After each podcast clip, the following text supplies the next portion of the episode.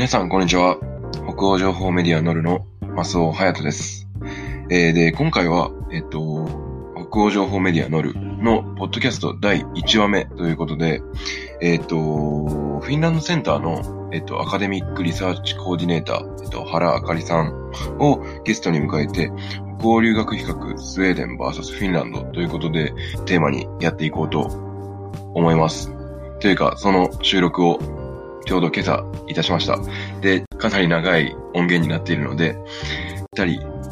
コーヒーでもお菓子でも食べて、何かやりながらでも聞いていただけたらなと思ってます。で、えっ、と、一応、原さんとは、今までに2回ぐらいですね、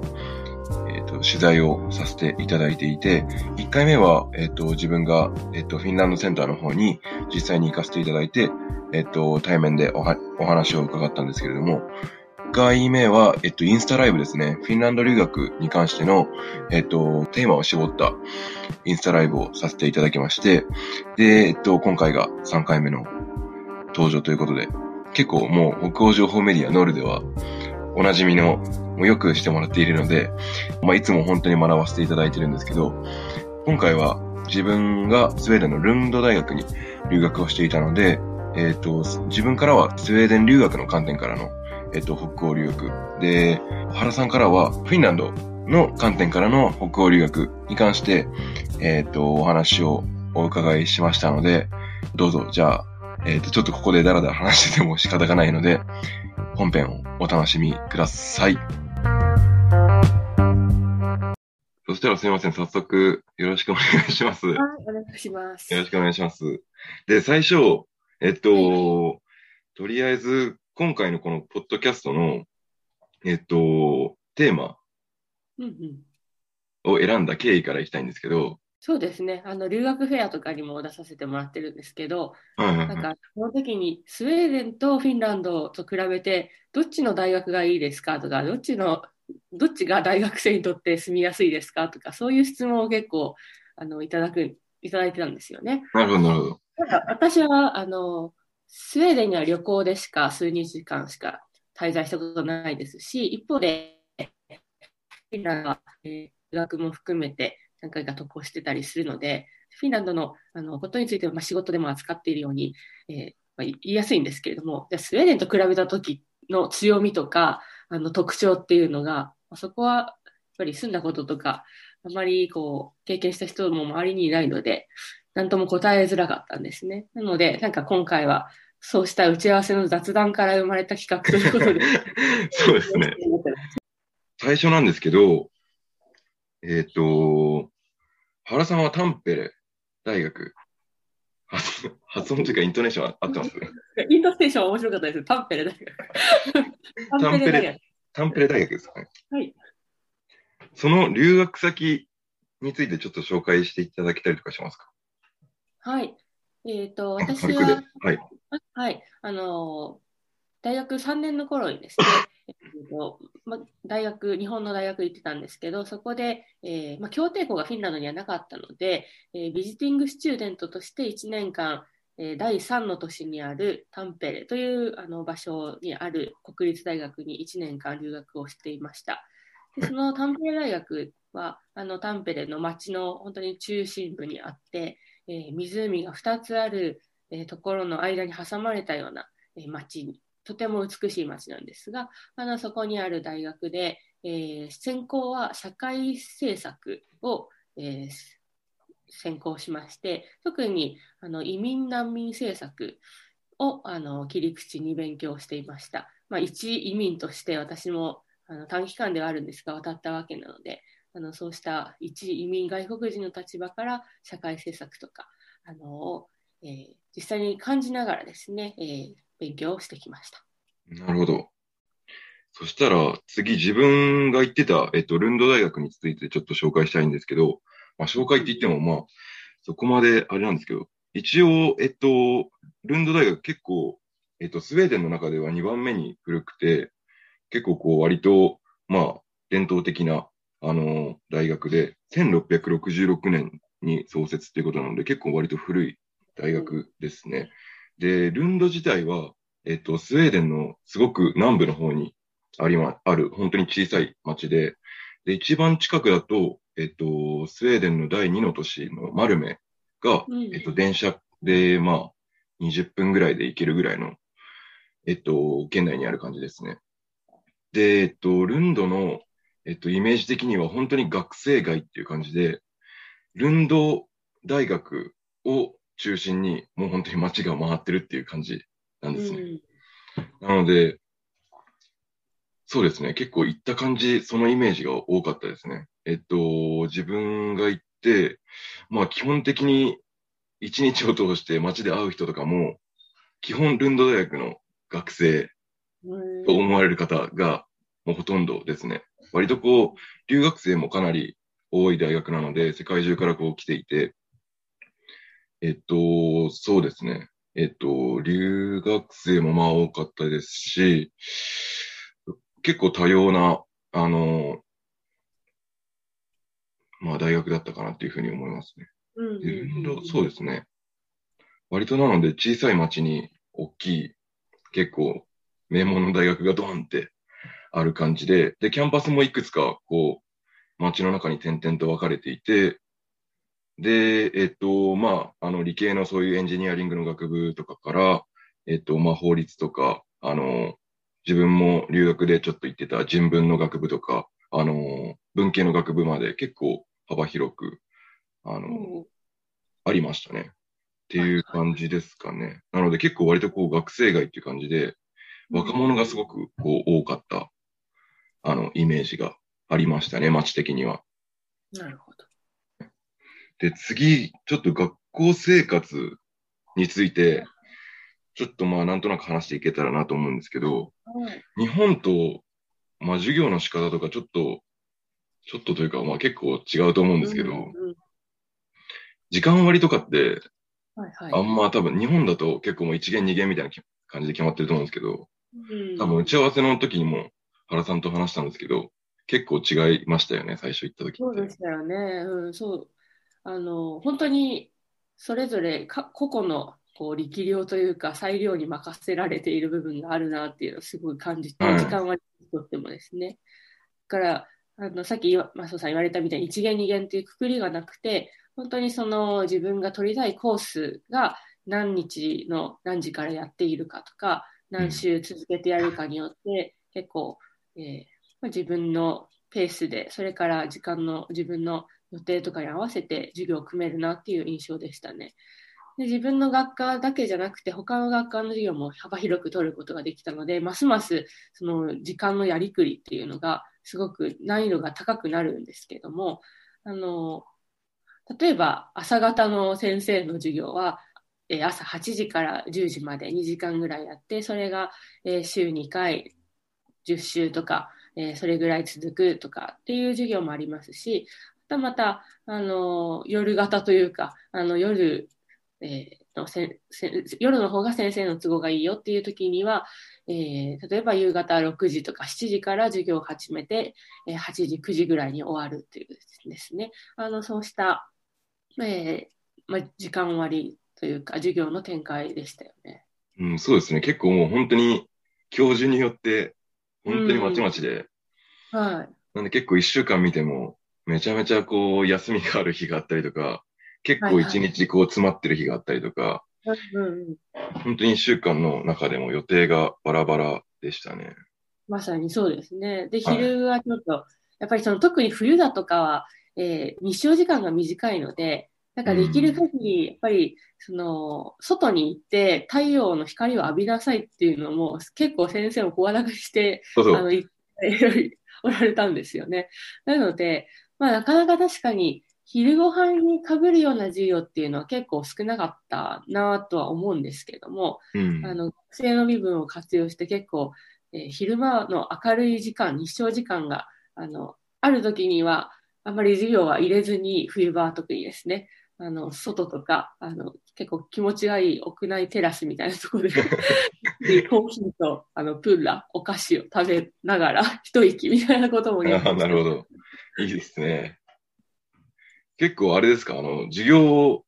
内で、こう、コーヒーブレイクとかは、フィンランドではあるんですか？はいありました、ありました。ありますよね、やっぱり。はい。あ、ありましたか、スウェーデンも。はい、スウェーデンでも。はい。なんか2時間ぐらいの、えー授業の時には、2、3時間のや授業の時には、だいたい半分ぐらい過ぎたら、じゃあ10分、15分ぐらいの休憩ねということで、すぐその教室出たら、なんかカフェテリアスペースというか、あの廊下というか、そういうところにあったんですよね。で、もちろん、そのちょっとしたチョコレートだとか、あのお菓子だとかも買うことができたので、そこで買って、まあ、コーヒーも結構2ユーロぐらいで、あの北欧にしては、とても安いですね。の なので、それでクラスメートとソファーに座って喋りながら休憩してましたね。そうですよね。スウェーデンのそのコーヒー休憩の様子ってどうでしたか？コーヒー休憩の様子は結構同じ感じで、もう本当にこう長いじ時間の授業だと、その合間にコーヒーブレイクがあって、うんで、まあ、コーヒーブレイクといってもまあ、そうですね。もう先生が軽く、じゃあちょっと一旦ここまで、みたいな感じで。うん。で、みんなもう動き出して、すぐカフェテリアのところに行列ができ始めるみたいな。はいはい。感じで。でもみんなこう、カップのコーヒーを手に戻ってきて、で、はい。ちょっとまあ雑談とかしながら、10分15分、そうですね、過ごして、で、先生も、なんか飲んでたりとか、お菓子食ってたりとか、ちょっと出たりとか。はいしてって感じでしたね。なんでまあ先生が準備できたら、やろうか、みたいな感じで始まって。うんうんうん。授業形式的には、あれですか、やっぱり、それも教授に多分よると思うんですけど、ディスカッションとかも日本よりははいやっぱり多かった感じですかね。そうですね。どちらかというと、そうやって、なんか、あんまりボケとして座ってるイメージが全くない授業うんとい。うか、参加型の授業なので、まあ、もちろんその階段、いわゆる階段教室みたいなところでの、こう、大、あの、い先生1対生徒多数みたいな、そうした授業もありましたけど、ただなんかい、いわゆるそのゼミ形式みたいなちっちゃいグループでの授業とか、うん。それから、そうですね、あの、グループで、例えば、プレゼンテーションを作ったりとか、もちろん個人でプレゼンテーションするときもありつつ、こういった具合で、結構多様でしたね。また、あの、結構社会政策の授業を受けていると、あの、現場、例えば、社会福祉施設だとか、はいあの、薬物構成だというところに、結構げ、えー実際に現場に足を運んで、えー見るっていう課外学習も結構あったので、なので本当に机上の勉強だけじゃない外での活動、勉強っていうのも数多くあった印象でした。うん。いいですね。でもそれ、なんかこう、エクスカージョンみたいな感じなんですかね。こそうですね。なんかこう実際に見ることで、なんかその、やっぱり現場の人にこう聞いたりだとかもできますし、何よりやっぱり今留学から帰って10年ぐらい経ってますけど、なんか結構その、一つ一つの授業がすごくしあの、う、記憶に鮮明になってます。あ結構あ鮮明。確かにが、あれです。だね。僕も一回エクスカージョンで、あの、スウェーデンの、えっ、と、多分スウェーデンの歴史入門みたいな授業があって、はい。で、結構その、ルンドの郊外のところで、そういうあの、歴史施設みたいな感じで、あの、博物館みたいな感じで、うん昔のその、なんていうんですかね。えっ、と、お家とか、あのーはい住居とかがこう残ってる場所があって、で、そこに先生がみんなをこう連れてってくれたりとかしてましたね。うん。確かにそう言われてみるとそうですね。結構そういうき、なんかこう授業の方が割と記憶に残ってるかもしれないですね。うんうんうん。マスオさんはそういうふうに歴史とかいろんな学科の授業を取ってたイメージですか？そうです、そうです。教自分はどっちかというと、こう、うーんと、そうですね。一応、向こうで行ってた学部は人文の学部だったんですけどう、ん人文科学みたいな感じだったんですよ。だったんですけど、えっ、と、留学生のプログラムがあったので、で、自分はその一環で、そうなんですよ、行ってたので、えっと、基本的にはその学部の中で、まあそうですね。えっと、おそらくその人文科学に、をがっつりこう学んでいる人よりかは、もう少しこう広く浅くプログラムが準備されていて、で、えっと、スカンジナビアの歴史だったりとか、それこそちょっとこう音楽についてとか、音楽についての歴史とか、もうちょっとこう変わった切り口のものとかもありましたし、結構本当にいろいろでしたね。うんうんうん。でそうした留学生向けのコース、英語で展開されているコース結構充実してて、その中から好きなものを取るという感じだったそうですね。はい。うん、なるほど、なるほど。なので、えっと、日本から留学に来てた、あの、自分と同じような形で留学に来てた人とかも、日本だと、えっと、法学部の人とかもいらっしゃいましたし、自分はあの、国際教養学部みたいな感じだったので、あの、結構こう、まあ、リベラルアーツというか、日本でもこう、割と幅広いところからピックして、自分のその好きなところを選んでいくっていう感じで、あの、学んでたんですけど。じゃ結構そのコース、蓋開けてみると留学生がすごく多くて多国籍だったそうです、そうです。一方で、はい、じゃあスウェーデン人、現地の学生っていうのはそのコースは取ることができない現地の学生も実はいましたね。えっと、いたんですけど、でも確かに留学生の方が、うんうんうん、えっと、もう大半を占めてたかもしれないですね。あなるほどな。はい。結構同じようなそのバックグラウンドで、えっと、他の国からスウェーデンに来て、で、うんうん、本当にスウェーデンのことまだ何も知らなくて、っていう感じの人たちが多かった記憶がありますね。はいうんうん、結構それこそ、留学生のその、なんていうんですかね、協定の幅が結構広いみたいで、はい、あの、アジアももちろん、オーストラリアとか、あとは、うんまあアメリカとかその英語圏の人とかももちろんいたんですけど、まあアイスランドもとかも近かったのでいましたし、アフリカとかからもいたので、本当に結構多国籍で、なかなか面白かった経験でしたね。はい、でもやっぱりヨーロッパからの学生が多いですかね。どこの学生が多いとか印象ありますか？でも、やっぱりそうですね。オランダとかドイツとか、こう、割とこう、近場で来やすいは、多かった印象はありますね。あとは、まあ、中国とかも、うん、えっ、と、多かったですね。で、ルンド大学に関しては、日本だと、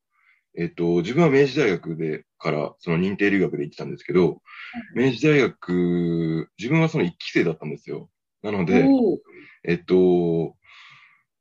その先輩とかの情報が特になく、うんうんうん、ので本当に何も分からずって感じだったんですけど、他の大学とかだと、えっと、あとは徳島大学とか、うんうん、あの地方の国公立大学とかも結構こう協定で、あの、結んでるみたいで、いらっしゃってる方とかもいましたね。早稲田大学とかも結構多かったですね。うん、あ、そうですか。はい。最初、その、多分フィンランドとかスウェーデンに留学するってなると、現地語をどうやってみたいな、あの、フィンランド語話せないといけないのかなみたいな質問を結構受けるんですけど、うん、なんかこの留学生に対しての、なんていうんですかね、ちょっと支援というか、うん、レッスンみたいなのはありました？そうですね。まずあの、フィンランドって公用語が2つあって、フィンランド語とスウェーデン語なんですけれども、やっぱり街ではそのどちらかが広く話されてるんですね。で、一方でやっぱり大学っていうのはあのいろんな国際色豊かな人たちがいますので、授業も含めて英語だったので、あのあと、後でお話もできるかなと思うんですが、住んでいた学生アパートっていうのも結構留学生が多いので、英語で、えー、授業とか暮らしをするっていうのもあの可能ではないと思うんですね。あのとても楽あの、英語で生活できます、英語だけでも。うん、でただ一方であの、やっぱりそう現地の人たちは、まあ、そのおおむね特に若い人たちっていうのは英語がすごく堪能で、えー、コミュニケーションも取れますが、あのー、ちょっとこう年配の人とか、あと子供と一緒に現地の子供と一緒にコミュニケーションを取ろうと思うと、やっぱり、えー、フィンランド語とかあのスウェーデン語があった方がいいと思いますね。でやっぱりフィンランド語少しでも挨拶程度でも話すと現地の人たちって買い物でもすごく嬉しがられるんですよ。で、あの、で、私自身も結構その、現地の人って外見で判断しないんですよね。うん、あの、どの言語を使おうか。例えば、あの、ヘルシンキで買い物をしていると、特に街中のあのマーケット広場とかで、えー、買い物をしていると、あの、やっぱり外見でというか、英語で話しかけられるんですね。でも、うん、あの私は大学では少し、えー、フィンランド語の授業をやっていたので、あの、あら、え、あの、フィンランド語で喋ってほしいのになとか思いながら、フィンランド語で返す。んですけど、やっぱり地方都市、私がいたタンペレとかは、もう最初から、あの、フィンランド語で話しかけてくれるっていうところで、やっぱりその、その現地の人が喋っている言葉とか、あの言葉でコミュニケーション取りたいなっていうのがすごく日々募っていったんですよね。で、とてもラッキーなことにタンペレ大学では、えー、留学生に対して、えー、希望すれば、あのー、週2回ぐらいですね、えー、フィンランド語の授業、サバイバルフィニッシュコースとかっていう、まさに日々をサバイバルする ような、あの、重要な表現とか、言い回し、単語っていうのを、えー、勉強する機会をいただいて、えー、やりたい人は、あの、なんていうんですかね、えっ、ー、と、ワンセメスターというか、えー、まあ、ワンセメスターですか。あのワンセメスターも2が2つ、前半と後半後半に分かれているので、そうですよね。厳密に言うと4学期みたいな感じなんですね、はいはいはい、あの北欧は。だから、えっ、ー、と、最初の前半のセメスター、えー、の前半と後半を、えー、受けることができましたし、あとは私の場合は、えー、まだ1年間留学するのに半年でそのコースを終えるのはちょっとなと、もっとやりたいなと思ったので、あの、今朝ユリオピストという、あの、そのまま訳せば夏季大学なんですが、夏季どころか年中、えー、夏だけじゃなくて開校している障害教育センターみたいなとこがありまして、なので、えーと、それが、その私がいたタンペレ大学からハス向かいのところにそうしたコースを持っているところがあったので、そこで中級クラスを、あの、現地で結婚した人とか、本当に現地の生活に根付いてる人たちだったので、はい、で、それでしかもフィンランド語で教えられるっていうので、結構ハードルが最初の前半の、えー、半年間とは、ちょっとレベルが上がってしまったんですけども、はい、あの、そのコースを取ってましたね。へうん、だからやりたかったらややったらいいですし、ただ、あの、それよりも、あの、自分の専門コースをフォーカスしてやりたいっていう場合は、まあ、無理して取らなくてもいいと思うので、フィンランド語。はい、ただ、まあ、あった方が便利かなっていうのはありますね。楽しいですし。そうですね。結構自分も同じ感じで、多分同じ、その、現地語はどうされたんですかっていう質問をもしされたら、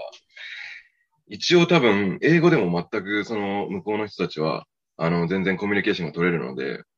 その、英語さえあれば、まあ、英語、そうですね、英語さえあれば別に特に問題なく生活できると思うんですけど、何かこう、もっと仲良くなりたいとか、はい、現地の人とのつながりをもっと強くしたいとかいう気持ちがあれば、もしかしたらスウェーデン語ができた方がスウェーデンでも、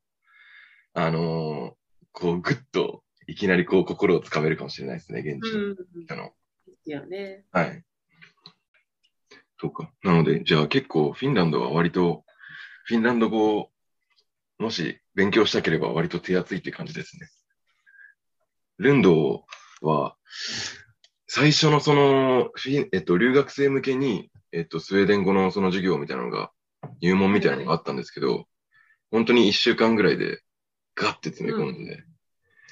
これで生き残ってくださいって感じだったので。一応今、授業の仕方とか、うん、えっと、フィンランド語とかスウェーデン語とかについて話したんですけど、はい。寮生、原さんは寮であれですか、生活されてた感じですか？あの、寮っていうのが、大学の寮は、多分フィンランドでは存在がしなくて、あ、なるほど。大学が紹介してくれた、えー、まあ、斡旋業者みたいなのと、学生アパートで生活することが多いですね。で、私も、あの、そういうふうな学生アパートみたいなところで、あの、生活をしていました。ただ結構大きな学生アパートで200人ぐらいが入れる、えー、6階建てとかのあの建物だったんですけど、はい。あの、まあ、蓋を開けてみれば結構そこにあてがわれたのは留学生があのほとんどで、あ、やっぱりそうなんですね。はい、だからまあ、いわゆる国際寮みたいな雰囲気は醸し出してましたけど、あのそんなところですね。あの湖にはたった5メートルという距離でええ公共サウナには、えー徒歩600メートルとか。もちろん、え学生寮の、というかアパートの中にも地下にも、えーサウナがあったんですけれども。あ、あるんですね、やっぱ。はい自分の、あの、部屋は自分の、あの、えっと、居室は自分の部屋が、個室が、えートイレとシャワーがあって、で、共用スペースとして、そうしたサウナだとか、あの、キッチン、それからダイニング、あとテレビを見る部屋、それからランドリーか、っていうのがありましたね。うーん。なるほど。なんか打ち合わせの段階で、そのなんか呼び方が違うみたいな話があったんですけど、あれですよね、フィンランドではドドーミトリーって。はい、はい。呼んでて、な、なぜかわかんないですけど、スウェーデンではコリドーっていう風に、はい、はい、はい。多分同じような多分、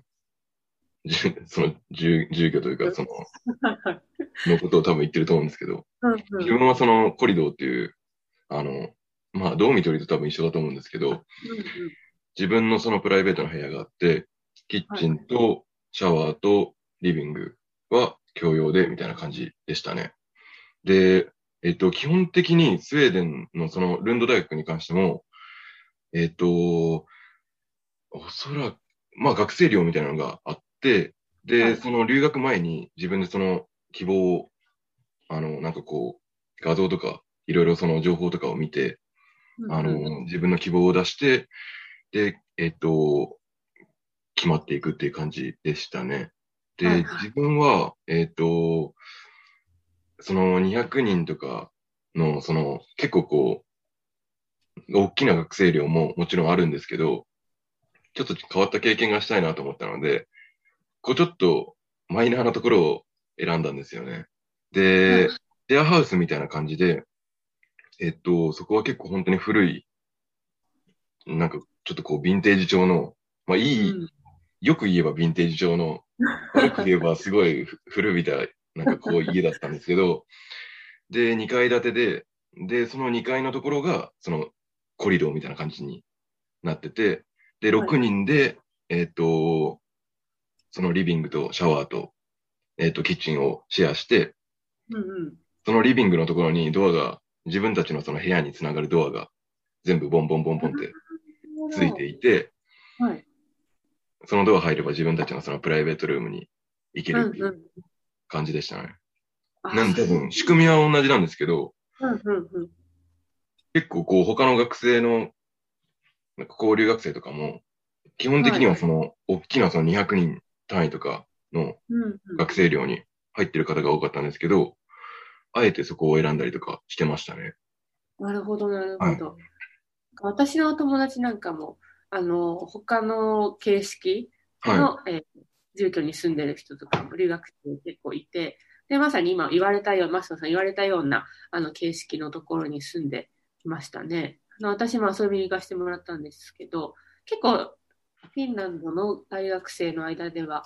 メジャーかなというんですけど、玄関が一つ、あままず外観は結構こう細長いアパートみたいな感じなんです。一階平屋建てとか、まあ、何階建てにせよですね。で、ただその一つのユニットというか、あの自分の家に入るのははドアが一つ共用のがあって、住人と一緒に共用するっていう。で、その住人が、3、4人が一つのユニットをあの一緒に共有しているって感じですね。で、その。ドアを開くと、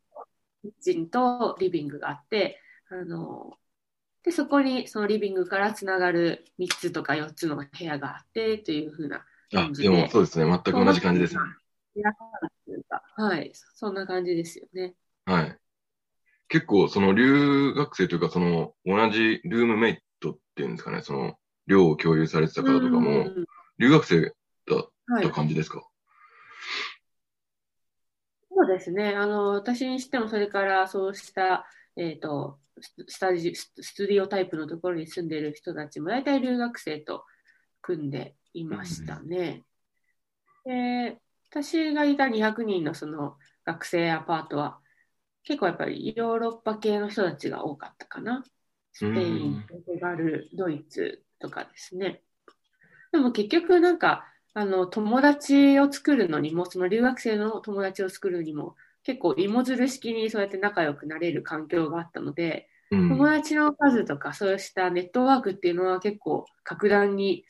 広がったなっていうのもありますね。結局そこで一緒に、あの、生活を共にした人たち、授業は全く被らなかった友達も、あの、未だに連絡を取り合って、あの、お互いの国を一緒に行き来したりとかですね、遊びに行き合ってっていうのを未だにしてるぐらいなので、うん、まあコロナ前ですけども。結構寮でのつながりは強いですよね、だいぶ。強いですよね。そうなんです。はい、自分もその共有してたのが、えっ、ー、と、6人だったかな。自分含めて7人ぐらいで。で、うん、本当に、オーストラリアとアメリカとイギリスと、えっ、ー、と、中国と、あとトルコとかからも来てましたね。で、結構みんなもう仲良くなって、割とこう、みんなのその、えっと、自分はその日本の料理を作って振る舞ったりとか、トルコの人はトルコ料理を作って振る舞ってくれたりとか、結構こう持ち寄って、あの、夕食を食べたりとか、こうピクニックしたりとか、結構こう割とつながりが強かった印象がありますね。別に、その、授業で一緒の被ってるとかでもないんですけど、その、ある人は大学院生で今そこに住んでて、みたいな。全くその違う境遇の人もいるので、全然関係ない人もいるんですけど、それもなかなか面白かったですね。まさにそうですよね。一緒に料理作ったり、私なんかもこのみ焼きを作ったり、寿司作ったりとかしましたけど、でもその、今、留学生の人を作ったりとか、あと、あの、やっぱりその北欧とか、えーまあ、ポーランドとかも含めですけど、結構アイススケートとかウィンタースポーツみんなうまかったりするので、はい、あの冬になるとフィンランドって近くの池とか湖が完全に凍るのであの天然のアイススケート場みたいな感じになるんですけども、はい、そこでアイススケートを一緒にあの、まあ、教えてもらいながら滑ったり滑りに行ったりだとか、うん、あとサウナにあの寮のサウナにも一緒に入りましたしそれから公共サウナでは、えー、サウナを楽しんだ後にそのまま湖に、えーまあ、ドボンして泳ぐっていうようなことも一緒にやるので こうやっぱり楽しみを共有する友達っていうのは国籍関係なくできたのは留学を通じてあの一つとってもいいことだったなと思ってますね。なるほど、なるほど。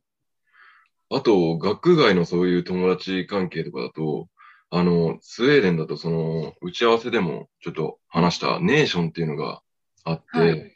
で、日本だとちょっとこういう、まあサ、サークルみたいな感じだと思うんですけど、うんうん、で、そのネーションがこう、ルンド大学にはこう、ルンド大学だけのものかちょっともしかしたらわかんないんですけど。私も気になってちょっと調べてみたんですけど、はい、なんかルンド大学とストックホルム大学かな？どこかな？あ、ウプサラだったかな？はいはいはい。あなんか2、3校ぐらいしか、そのネーションというものがない、あの、ないみたいで、そうなんですね。すごくレアな経験をされたと思いますよ。ちょっとそのネーションもう少し詳しく教えてください。あの、ネーションっていうのがそうありまして、で、えっと、その、日本でいうサークルみたいな、その団体が、あの、それぞれ、持ち、持ちビルっていうか、その、なんていうんですかね、あの、クラブ付きの、その、うん、ビルみたいなのをこう持ってるんですよね。うん、ちっちゃいビルみたいなの。で、えっと、そこでイベントを企画したりとか、あのー、そのサークルの人たちが、全部その、えっと、お金のやり取りとかをこう回したりとかして、えっと、運営してるっていうのが、ネーションっていうのがありまして、えっと、留学生の自分も、その、ネーションに入ることもできますし、入って働くこともできるし、結構面白かったのが、そのネーションによって結構特徴があったので、あるネーションは、そういう結構、なんていうんですかね、クラブとか、はい。あのー、結構こう夜遊べる感じの、ね、あのー、に特化したネーションとかもあったりとか、うん、あとはそのベーキングとか、その、みんなでパン作りしましょうみたいな、あのネーションもあったりとか、うん。えっと、そうですね、ネーションによっては結構いろいろこう特徴があって、うんうんなので、まあ本当にまあ日本でいうまあサークルに近いんですかね。うんはい。例えて言うと。で、そのサークルがしっかりその建物を持ってて、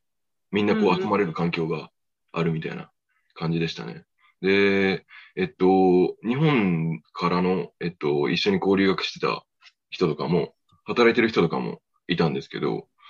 なので結構こう率先して、まああの友達作りっていう観点から入る人もいましたし、そうう。いう、こう、アピールポイントとして、あの、はいちょっと頑張っていきたいからっていう感じで入ってる人とかもいましたね。で、これ一応今、これがなんかこう、クリファンスタネーションっていうほうほうほところのネーションの、これ、あの、オリエンテーションウィークでめちゃめちゃ配られるんですよ。これ、あの、留学生に。で、う。一応これが一つの、こう、ネはいーションの、こう、パンフレットみたいな感じで、こう、スウェディッシュベーカリー4時からとか、ボードゲームナイトとか、結構こう、友達作りに特化したようなテンションとかもとかもしてましたね。あ、そうなんですか。はい。なので、学外は結構そうですね、割と、うんまあ友達を率先して作りに行き、行こうと思えば全然作れる感じでしたね、イメージ的には。はい、はい。なるほど。ちなみになんかそのさっきネーションの中にクラブがあったりとかっていう話ありましたけど、はいやっぱり学生の人たちどんちゃん騒ぎが好きというのはどこも、どこの国も一緒かなと思うんですけど、はい。スウェーデンからフィンランドに伝わった文化と言われているのに、あの、フィンランド語ではハーラリッツって言うんですけど、はい。あの、上下、つなぎ作業着はい。なのに、あの、そのイベントに何か参加したら、ワッペンをあの一つ買って、それをその作業着に一つずつつけていくっていう文化があるんですへーはい。で、大学ごとに、その大学とか学部ごとに、その、つなぎ、作業着の色っていうのが決まっていて、何々学部、例えば心理学部だったら、心理学科とかだったら白とかですね、あの、社会科学部だったら黄色とか、そういうふうに、きえー作業着のの色が決まっていて、はで、あの、その学生期間中に遊び歩いた人たちが、すごく全身にそのワッペンがついているっていう作業着を。なんか押して、それをあの洗ってはいけないという習慣があのあったりするのもあるみたいなんですけど、そういうのはなんか 作業着のなんか起きて遊び歩くっていう文化って見ましたか？あ、ねでも、それ、それと関連してるのかどうかわかんないんですけど、はいそのなんか、ルンドのそのエンジニアのその学部があったんですよね。はい。でその学部の人たちが、その伝統みたいな感じで、つなぎは着てましたね。ああ、なるほど。なので、ワッペンがついてたどうか、ついてたかどうかがちょっとわかんないんですけど、でも結構カラフルなつなぎとか着て、で、つなぎ着てたらもう、あ、エンジニアの人の学部だっていう風に、もうみんなわかるような感じだったんで、結構自分はその学部のただの、なんていうんですかね、伝統なのかなと思ってたんですけど、そのルンドの。はい。はい。はいも。しかしたら関連してる可能性ありますね、それは。そうですね。はいでも確かに結構、ちょっとこう、パリピチックな人がはい。着てたイメージがあります。なるほど、学外。まあでも、そうですね、学校生活も面白かったですですし、まあうん学外も結構面白かったですね。フィンランドだと、あのーちょっと話変わるんですけど、で、あのーそれも経験したくて行ったんですけど、なかなか、その、この、まあ、島自体は、その島自体の、まあ、ルールがあったりとか、いろいろその文化とかも、結構面白かったですね。白熊とかが結構、あの、いるので、はい。あのー基本的に外に出るときは、こういう、なんていうんですかね、こう威嚇銃みたいなのを持ってね出たりとか、え。はいこう、基本的にはしないといけませんよ、みたいなのを、こう、うんゲストハウスのオーナーの人からこう教えてもらったりとかはい。してましたね。まあ、ただ、まあ、なんといっても、日が、その時は、まあ、わざとそこに行ったんですけど、日が出てなかったので、基本的には、まあ、明かりがないと何も見えないって感じだったんですけど、い行ったはいいものの。でも、なかなかまあ、できない経験だったので、そうです、ね。今思えば、まあ、夏にも行きたいなとは思うんですけど、うんうんうんうん。もうなかなか、もう寒さだったりとか、多分ここでしか感じられないなっていう経験は、そうですね、ホリデーでしましたね。そうですよね。やっぱりちょっと、あの、北欧だと、あ北欧とか、あの、ヨーロッパだと少し移動するだけで文化だとか、それから言語も違って、とても面白いですよね。気候も違います。あとさっき言われたやっぱりこう、こう、なんていうんですかね、気温が違ったりとか、五感で感じるっていうのは、やっぱり実際に生で経験しないとわからないことなので、はい。なんかこうやって暇を見つけてでも行くっていうのはすごくいいことですよね。はい。あとなんかさっきあの自然がお好きで、えースウェーデンのスウェーデンの中でもいろいろとアウトドアされたっていう話あったと思うんですけれど、はい。あの私もフィンランドでは、えー、とさっきのネーションではないんですけども、はい学生連盟連合っていうんですはい。かね、はい。そうしたのがあって、それはあのなんかそれも確かにいくつかあって、えそれぞれのこう学部ごとにもあったりだとか、それからあと留学生のためのっていうのもグループもあったりして、で、そうしたあのグループ、学生連合に入ると、あの季節ごととかにあのエクスカージョンが結構あったりするんですよね。で、それで、えっ、と、ロシア、隣のロシアのサンクトペテルブルクとかモスクワに行ったりだとか、それからあと、ラップランド地方、北極圏に、えーその、コテージトリップとかって言って、あの、コテージを、森の中にあるコテージに泊まりに行くとかですね。それから、あの、近場の、まあ、タンペで近郊の国立公園に行って、雪の中ですけども、あの、テントを張って、テント泊をみんなでするとかですね。なるほど。いいですね。ハイキングしたり、そういうふうな、あの、アウトドアを楽しめるという企画がたくさんあって、うーん。特にやっぱりそうした、まあ、観光地に行くのもすごく好きだったんですけども、あのフィンランドの森っていうのも、私があの森での活動もハマったことの一つなんですけどね。はい。はい。それはあれですか？なんかこう、ガイドさんとか、その、はい。うちの詳しい方が、あの、ついてくれて。そうですね。その学生連合の、えっ、と、委員をしている、まあ、現地の学生ですよね。あ連れて行ってくれるという感じです。なるほど、なるほど。フィンランドだと、大体、えっ、と、高校卒業したぐらいのタイミングで、皆さん、最低半年ぐらいの、あの、兵役年代に入るんですよね。で、そこで結構、あの、森の中で、それこそ、さ森の中で生き残るために必要なスキル。例えば、薪木を取って、切って、それで火を起こしてとか、そうしたスキルは大体、あの、男性は、あの、持ってますし、また女性も志願制でそういうふうな軍隊に、あの、兵役に入ることができるんですけれども、なので、その、例えば男の、あの、現地の学生が一緒にそうやって行ってくれると、あの、冬でも必ず火をの起こし方とか教えてくれますし。あの、それでソーセージをグリルしたりとか、あの、生活に必要な寝るときにはやっぱり焚き木をずっと、あの、ひ燃やし続けなきゃいけないので、は学生も含めて交代で、その火の当番をしたりとかですね、そうした、あの、生き残るためのスキルっていうのも教えてくれるので、なかなか日本だとできない経験ですもんね。そうですね、今でこそキャンプってすごく流行ってきてますけれども、はい。なんか何年も先に先取りというか、本当に あのリアルに生活の中でそうしたアウトドアでのアクティビティがあるっていう暮らしをしたしてきたので、それはすごく良かったですよね。うんで、またその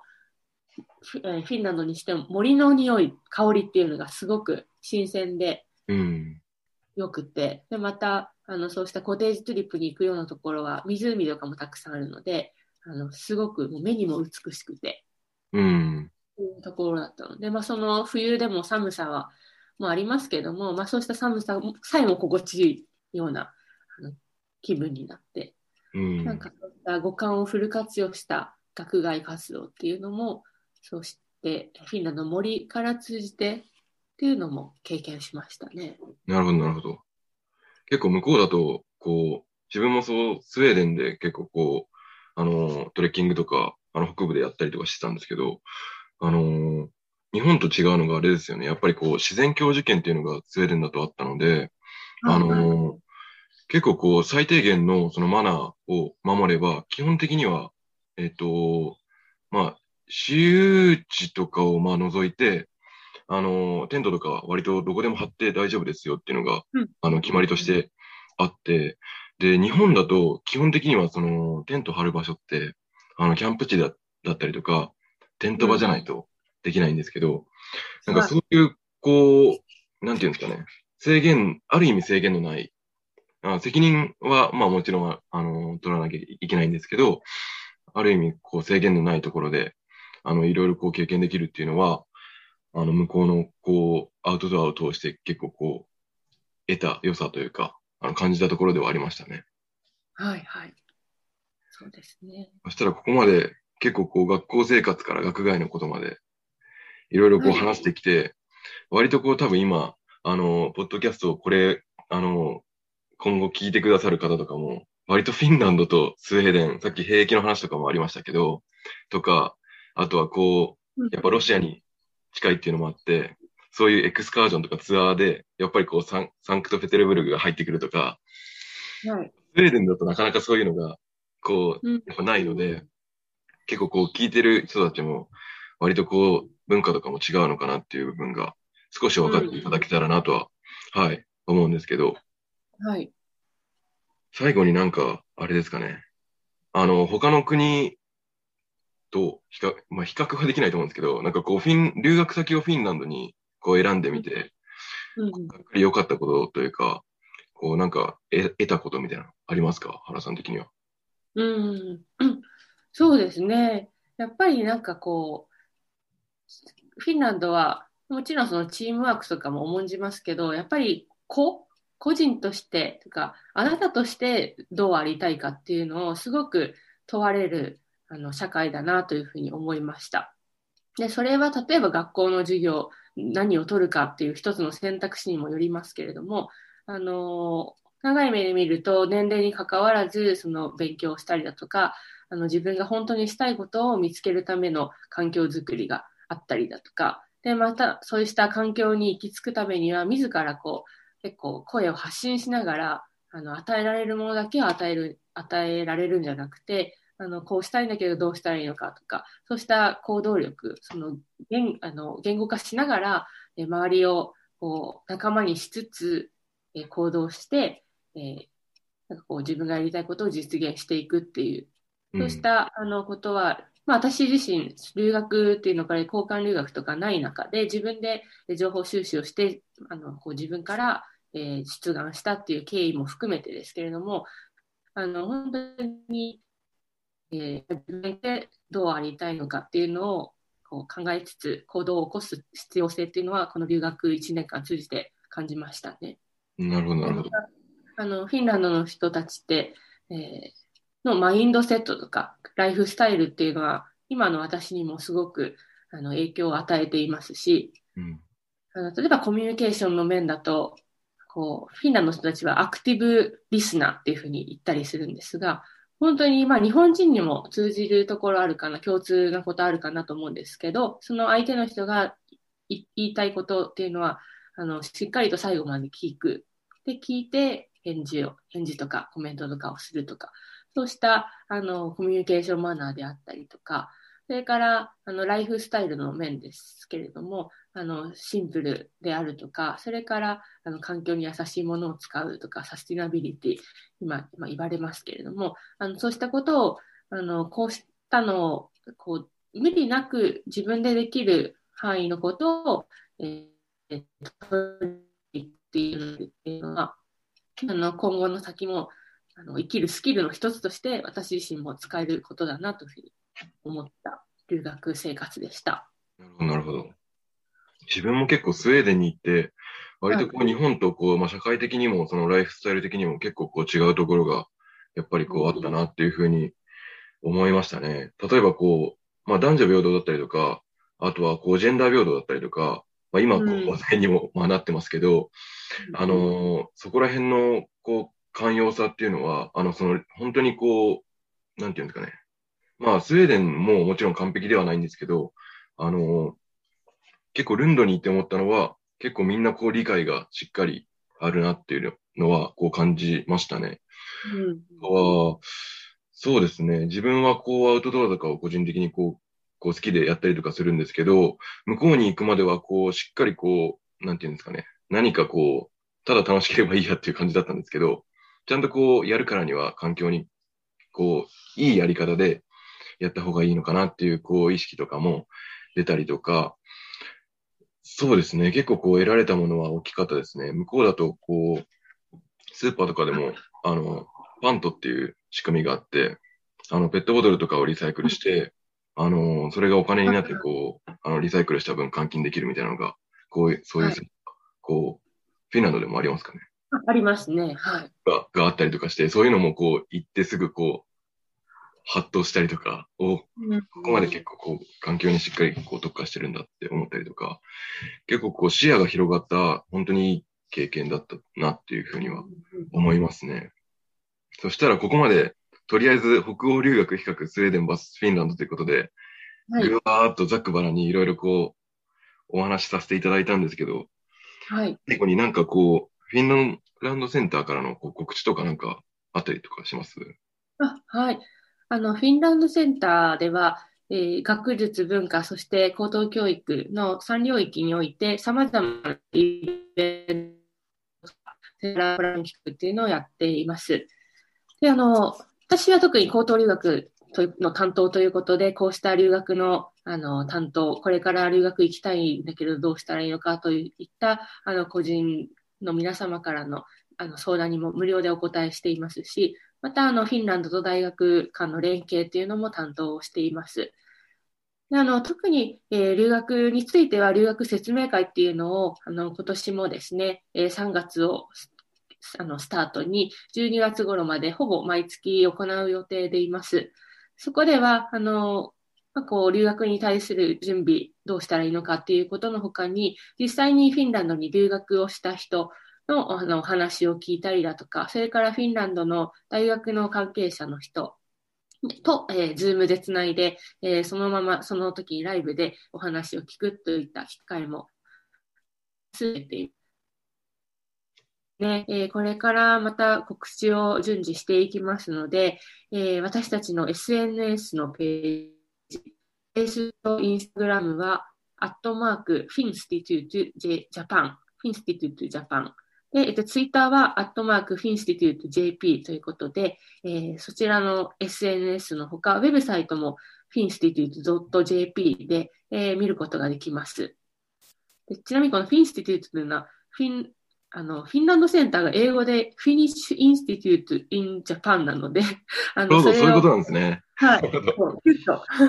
省略した形で、フィン、フィンランドのフィンに stitute、institute の stitute ということでやってますので、ぜひそちらもフォローいただければと思います。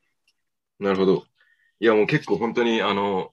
バーチャル編み物クラブとか、あの、はいい、ろいろこうオンラインとかでも、あの、イベントを結構活発でされてるので、アクティブにされてるので、よかったら皆さん見てください。ということで、はいえっ、と、そうですね。じゃあ今回は、とりあえずこんな感じで終わりにしようと思います。はい。あたらはい。今回はこんな感じで、ありがとうございました。りがとうございました。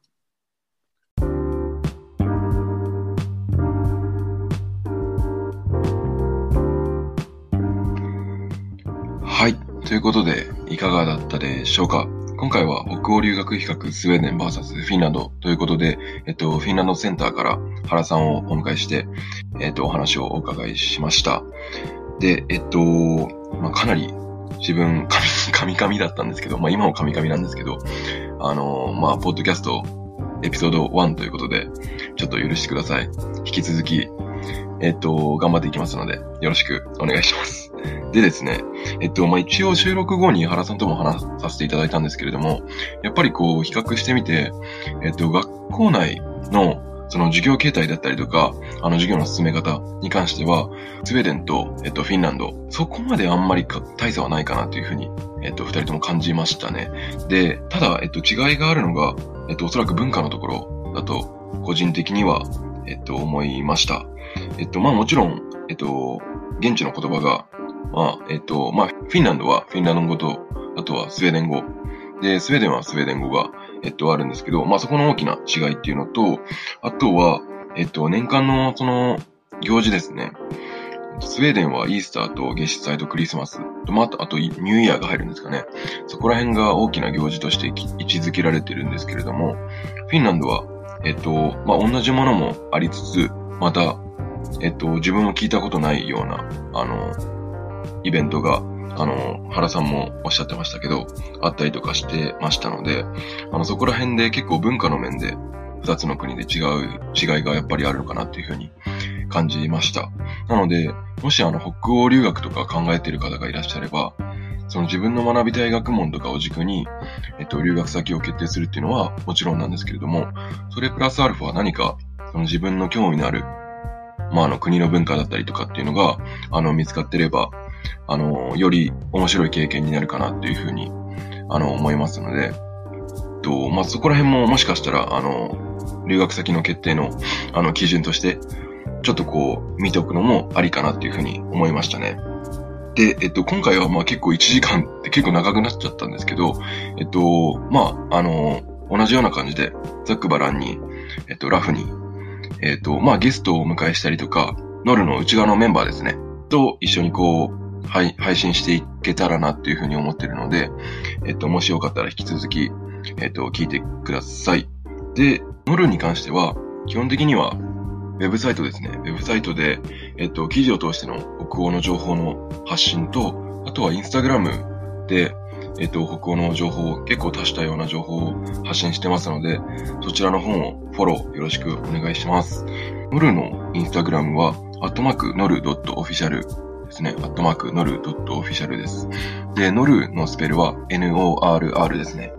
えっと、もしよかったらフォローしてください。こんな感じで、北欧留学、今回は北欧留学比較だったんですけれども、何か、まあ、ノルのメンバー、まあ、またはゲストをお迎えして、何かこう話してほしいエピソードとかがあれば、